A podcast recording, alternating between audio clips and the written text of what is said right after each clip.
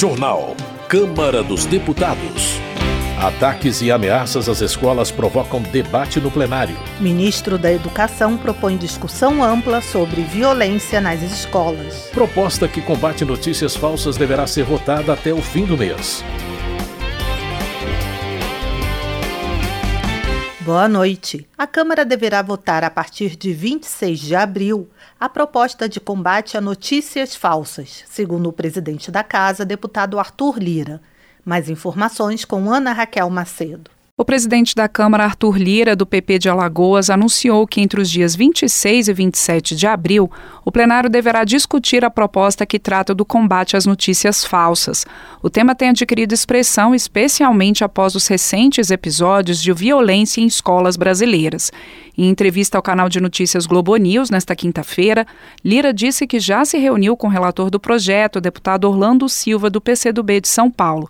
O projeto também foi debatido com os líderes partidários. Boa parte da reunião hoje foi tratar desse assunto para que a gente consiga rapidamente trazer esse debate de maneira organizada, prática e proativa para a Câmara dos Deputados, ouvindo realmente quem já viveu, quem já passou e quais as melhores soluções para que a gente possa garantir a segurança do futuro do Brasil e do, do que mais é caro para toda a família, que são os seus filhos pequenos nas escolas. Na entrevista, o presidente da Câmara também disse que a formação de dois grandes blocos parlamentares na casa resultou de disputas por espaços internos. Na última quarta, os líderes partidários de União Brasil, PP, Federação PSDB Cidadania, PDT, PSB, Avante, Solidariedade e Patriota anunciaram a criação de um bloco com 173 parlamentares.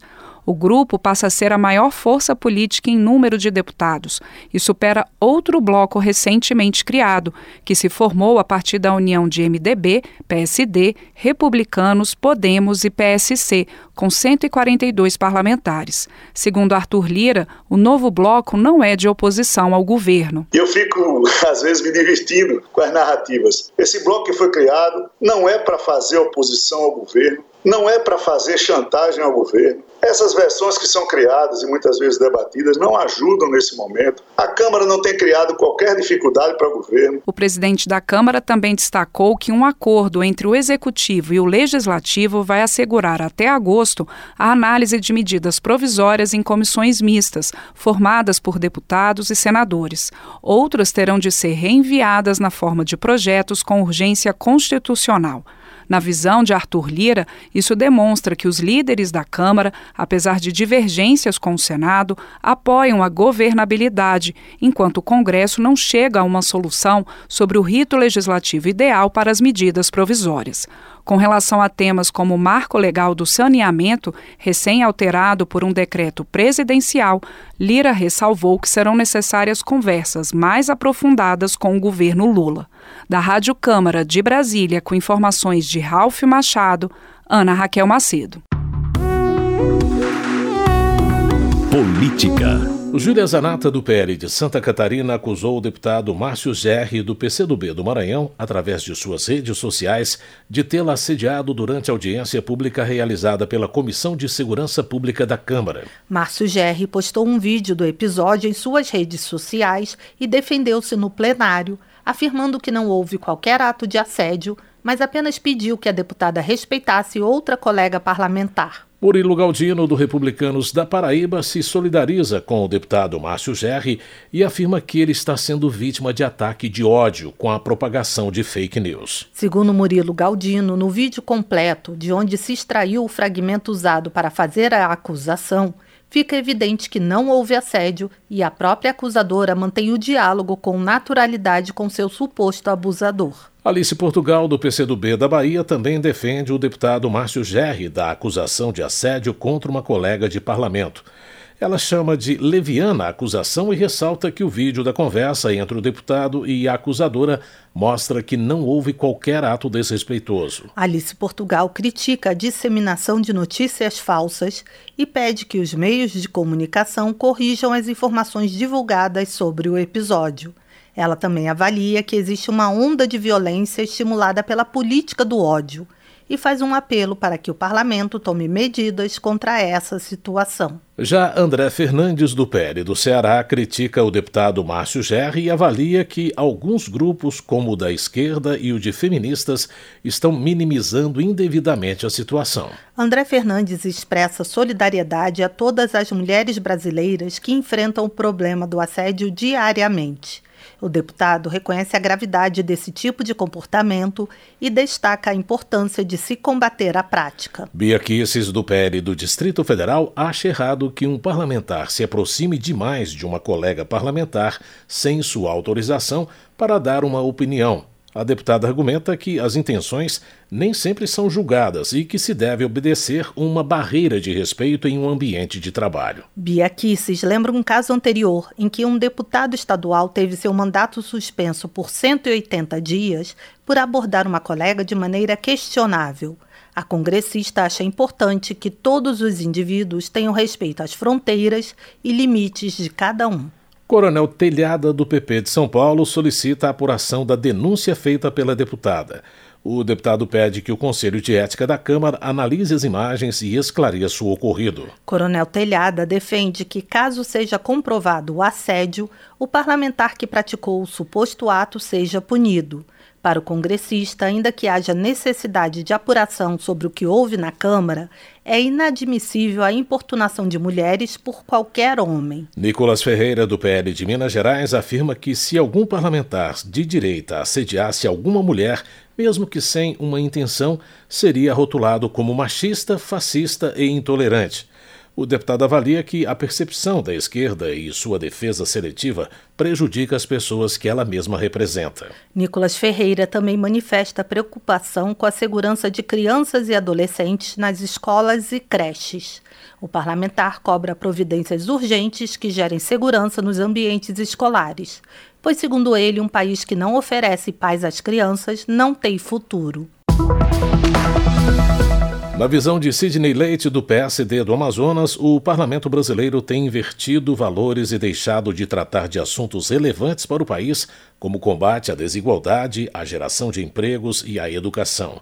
Segundo ele, os colegas têm gastado muito tempo com brigas e divulgação de fake news. Sidney Leite afirma que o eleitor brasileiro está interessado em propostas para o desenvolvimento econômico, a geração de emprego e renda e o acesso à saúde. O deputado faz um apelo para que os parlamentares sejam mais responsáveis e comprometidos com a causa pública e com o Brasil. Para General Girão, do PL do Rio Grande do Norte, a acusação de que o Congresso Nacional deu um golpe contra a ex-presidente Dilma Rousseff desrespeita as instituições brasileiras. Ele afirma que o impeachment de Dilma foi legítimo, uma vez que houve crime de responsabilidade fiscal. General Girão também acusa o governo federal de alterar dados no orçamento do INSS de 2023, reduzindo artificialmente a previsão de gastos o parlamentar avalia que o procedimento pode ser considerado crime de responsabilidade passível de cassação do presidente Lula. Economia. Luiz Felipe de Orleans e Bragança, do PL de São Paulo, acredita que o Brasil está sendo mal conduzido, gerando instabilidade, incerteza e falta de previsibilidade para os investidores. De acordo com o deputado, isso também leva a uma paralisação de todos os setores da economia. Sobre a visita do presidente da República à China, Luiz Felipe de Orleans e Bragança manifesta sua preocupação com a possibilidade de os dois países firmarem acordos neocolonialistas com impactos negativos para o Brasil. E André Moura, do União de Sergipe, apresenta dados econômicos que comprovam o crescimento do setor turístico e sua contribuição para o PIB brasileiro.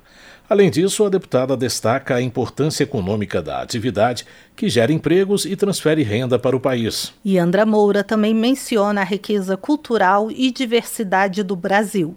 A parlamentar defende a manutenção do programa emergencial de retomada do setor de eventos, de forma a beneficiar toda a cadeia produtiva do turismo nacional. Desenvolvimento Regional. Charles Fernandes, do PSD da Bahia, destaca o projeto de irrigação do Vale do Iuiú, que existe há mais de 25 anos. Ele relata que tratativas sobre investimentos foram realizadas com o governo federal e que a execução da iniciativa é fundamental para a geração de emprego e renda na região. Charles Fernandes também ressalta que o Vale do Iuiú conta com terras férteis, energia em abundância e água do Rio São Francisco, além de projetos já bem-sucedidos de agricultura familiar e do agronegócio. Educação. A Comissão de Educação da Câmara realizou audiência pública com a presença do ministro da área e debateu, entre outros pontos, a violência nas escolas. O repórter Cláudio Ferreira acompanhou a reunião. O ministro da Educação, Camilo Santana, defendeu as ações tomadas pelo governo federal após os ataques a uma escola em São Paulo e a uma creche em Blumenau, Santa Catarina, e afirmou que uma solução para o problema da violência nas escolas não será conseguida da noite para o dia. Em audiência pública da Comissão de Educação da Câmara, ele apontou agravantes como o crescimento do que ele chamou de uma cultura de ódio propagada pelas redes sociais e ressaltou a necessidade de controlar essas mensagens. O ministro enumerou as providências, como a criação de um grupo interministerial e o objetivo de construir um plano nacional de enfrentamento à violência nas escolas. Deputados de oposição questionaram o ministro sobre as respostas aos atentados que resultaram em uma professora e quatro crianças mortas, além de pessoas feridas.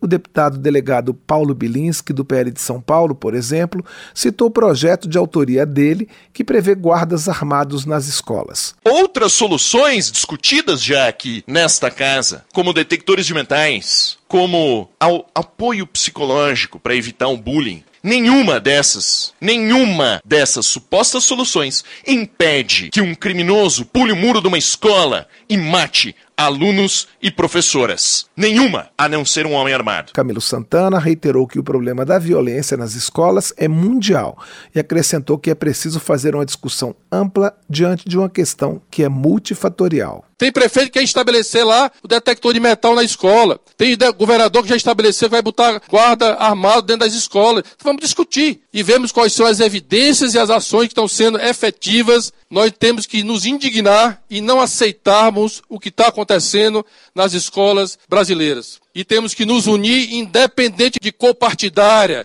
de ideologia, porque está em jogo é a vida das pessoas. Isso está em primeiro lugar. A audiência pública foi pedida para debater a extinção do Programa Nacional das Escolas Cívico-Militares, o PECIM, determinada pelo governo Lula. O deputado Tenente Coronel Zuco, do Republicanos do Rio Grande do Sul, um dos parlamentares que sugeriu o tema defendeu o modelo cívico-militar, destacando o bom desempenho dos alunos. As escolas cívico-militares, elas atendem as comunidades de vulnerabilidade social, buscam promover a segurança e lembrando também que as famílias apoiam o programa. O programa estabelece condições elementares de segurança em razão da presença de militares que executam o papel de monitores. A matemática continua sendo matemática, o português continua sendo português, a geografia continua sendo geografia. Eles trabalham da sala de aula para fora. Sobre as escolas cívico-militares, o ministro da Educação disse que as 202 unidades que adotaram a modalidade vão continuar a funcionar e o governo vai discutir o modelo com estados e municípios, mas o programa não será uma prioridade. Ele contestou a eficiência em termos de desempenho escolar e destacou que há um problema legal em relação a recursos. Há um conflito normativo que, inclusive, o meu jurídico, junto com a AGU, junto com a CGU, está discutindo, porque nós estamos repassando recursos para as Forças Armadas. Recursos do Ministério da Educação estão indo para as Forças Armadas para pagar coordenadores, monitores das Forças Armadas em escolas brasileiras. Muitos parlamentares apoiaram a suspensão da implantação do novo ensino médio feita pelo governo federal. O ministro da Educação explicou que há muitas reclamações e que, por isso, foi aberta uma consulta pública para discutir melhor o assunto. Não se muda o ensino médio apenas por decreto ou por lei. Se muda com diálogo, com construção, porque quem executa a política do ensino médio não é o MEC, são os estados brasileiros, são os 27 estados que executam. Portanto, são eles que são responsáveis é, para a implementação dessa política. O deputado Mendonça Filho, do União de Pernambuco, que foi ministro da Educação, avaliou que ainda é muito cedo para ter resultados das mudanças no ensino médio. Um ano de vigência e as pessoas querem julgar o novo ensino médio pela falta de formação de professores, pela falta de infraestrutura de rede, eh, por vários outros itens. Isso não está relacionado ao novo ensino médio. Está relacionado à educação básica no Brasil. Está relacionado ao velho ensino médio. Se usa atributos e características do velho ensino médio para condenar o novo ensino médio. Em quase sete horas de audiência pública, o ministro da Educação, Camilo Santana, relacionou algumas ações da pasta e destacou a importância de um diálogo permanente com o legislativo para aprovação de projetos como o do Sistema Nacional de Educação e o do Plano Nacional de Educação. O ministro também anunciou que o governo deve editar uma medida provisória para apoiar estados e municípios na retomada de 2.668 obras que estão paradas, de acordo com o um levantamento sobre o período entre 2012 e 2021. Da Rádio Câmara de Brasília, Cláudio Ferreira. Segurança Pública. Recentes casos de ataques e ameaças às escolas foram debatidos no plenário da Câmara, com propostas de aumento de pena e medidas de prevenção. O repórter Antônio Vital acompanhou. Deputados de vários partidos cobraram medidas de proteção e segurança nos estabelecimentos, o que inclui instalação de detectores de metais, vigilância armada e câmaras de segurança. Mas houve também propostas de aumento de pena para quem cometer atos de violência e a defesa de medidas de prevenção, com uma maior atenção à saúde mental de alunos e professores e monitoramento de redes sociais. O deputado Pompeu de Matos, do PDT do Rio Grande do Sul, apresentou o projeto que obriga o governo a instalar em todas as escolas públicas câmeras de segurança, botão do pânico e porta giratória com detector de metais. Segundo ele, as portas giratórias acabaram com os assaltos a bancos e podem evitar tragédias nas escolas. Que tenham todas as escolas câmeras, ligado à polícia, ligado, enfim, às autoridades. Ao mesmo tempo, tem ali o chamado botão de pânico, sirenas de alarme. Terceiro ponto, que tenha guardas. E por fim, me valho da experiência de funcionário do Banco do Brasil para dizer o que foi feito nos bancos. Pasme, mas tem que fazer na escola. Colocar ali a porta giratória. O deputado delegado Caveira, do PL do Pará, também defendeu a instalação de equipamentos de segurança, mas acrescentou o monitoramento de redes sociais como maneira de prevenir crimes. A que providencie o mais rápido possível patrulhas escolares, bem como policial, militar, policiais civis, para estar tá monitorando redes de WhatsApp, as redes sociais, para evitar possíveis ataques a essas instituições. Deputados também defenderam o aumento de penas e o fim da progressão de regime para quem cometer assassinatos em escolas, bem como a redução da maioridade penal para casos desse tipo. Foi o que propôs o deputado José Nelto, do PP de Goiás. Nós temos que baixar a maioridade para 16 anos, maioridade penal. Não é para quem furta uma bicicleta ou a galinha, não é para aquele cidadão criminoso que a mente dele está poluída. Mas houve também quem defendesse medidas de prevenção, como uma maior atenção à saúde mental, com a presença de psicólogos nas redes de ensino, foi o que disse o deputado Célio Studas, do PSD do Ceará. Que nós possamos cuidar da saúde mental, da segurança, de compreender a importância dos psicólogos na escola, da prevenção. Já a deputada Reginete Bispo, do PT do Rio Grande do Sul, atribuiu os ataques à proliferação de discursos de ódio na internet. Infelizmente, nessa casa, tem parlamentares que estão tá trabalhando esse tema como um problema da segurança pública. E nós sabemos que grande parte do que a gente assiste hoje é o resultado das fake news, dos ódios que foram propagados contra os professores em sala de aula. O deputado Gilson Daniel, do Podemos do Espírito Santo, apresentou o projeto que prevê indenização de até 50 mil reais para as vítimas de violência nas escolas. Segundo ele, famílias de pessoas assassinadas ou vítimas de sequelas ficam desamparadas. Dá compensação financeira às vítimas de ataques violentos nas escolas, aos profissionais de educação, aos alunos. Uma indenização com recursos do governo federal de forma imediata. E por que isso? Porque em alguns locais que tivemos casos semelhantes a Santa Catarina, São Paulo e Espírito Santo, até hoje as famílias não receberam qualquer tipo de indenização. Os projetos destinados a coibir e prevenir ataques a escolas ainda não têm data para ser votados. Da Rádio Câmara de Brasília, Antônio Vital. Termina aqui o Jornal Câmara dos Deputados, com trabalhos técnicos de Everson Urani e apresentação de Mônica Tati e José Carlos Andrade. Uma ótima noite para você. A Voz do Brasil retorna amanhã. Uma boa noite. Você ouviu A Voz do Brasil. Boa noite.